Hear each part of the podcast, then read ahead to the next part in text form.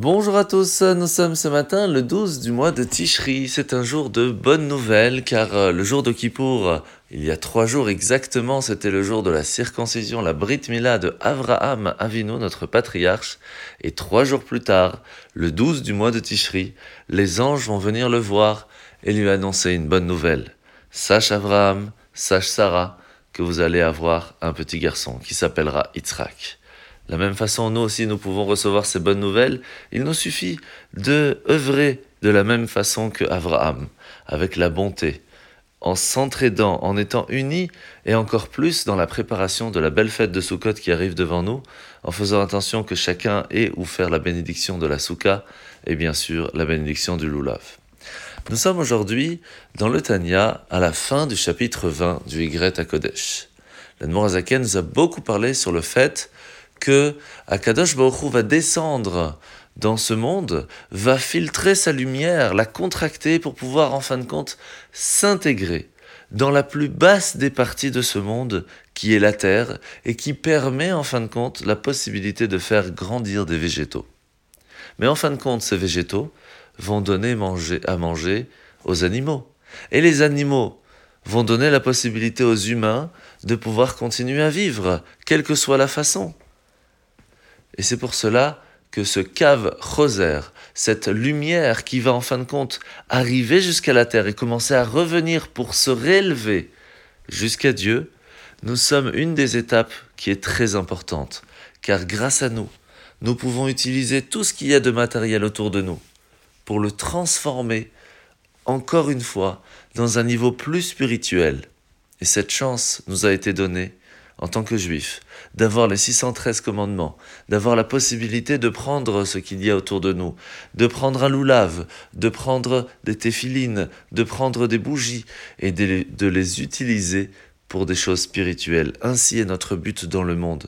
En faisant cela, nous profitons d'une des plus grandes lumières divines qui peut se trouver dans le monde et nous aider à transformer ce monde pour qu'il soit prêt à recevoir Mashiach. La mitzvah de ce matin, c'est la mitzvah positive numéro 217. C'est la mitzvah de la chalitza. Rappelez-vous, hier nous avions expliqué le fait que lorsque une personne, shalom, va partir de ce monde alors qu'il était marié mais n'a pas réussi à avoir d'enfant, c'est le frère de cette personne qui a la possibilité de se marier avec la femme pour faire continuer le nom de famille. Et pourtant, il est bien sûr possible à la femme de refuser, ou même au frère de refuser. Dans ces cas-là, il y a la mitzvah de Khalitsa pour couper cette obligation. La parachat de la semaine, sommes parachat Zot. Aujourd'hui, c'est la bénédiction à la tribu de Gad, qui lui-même gardait la frontière de la terre d'Israël, et Moshe le bénit en le prédisant la vaillance militaire. Plus précisément dans les mots, puisse-t-il demeurer tel un lion redoutable, arrachant le bras et la tête de sa proie d'un seul coup? En fait, on sait bien que la, conquête physique des territoires de la terre d'Israël est aussi une allusion à notre propre conquête spirituelle. Nous avons sept attributs émotionnels de l'âme, les sept façons comment se comporter, de la même façon qu'il y a sept nations dans la terre d'Israël. Et les deux principaux obstacles à la conquête, ce sont nos bras et notre tête. La tête, c'est le blocage psychologique, en se, disant, mais la culture matérialiste qui se trouve autour de nous, cette volonté du plaisir, est trop difficile. Pourquoi se battre? Profitons plutôt. Les bras, par contre, caractérisent les ressources physiques que l'on dispose, avec toutes les difficultés que l'on a eues pour réussir à gagner quelque peu d'argent et réussir à avoir où habiter. Mettre tout ça au service de Dieu. Pourquoi?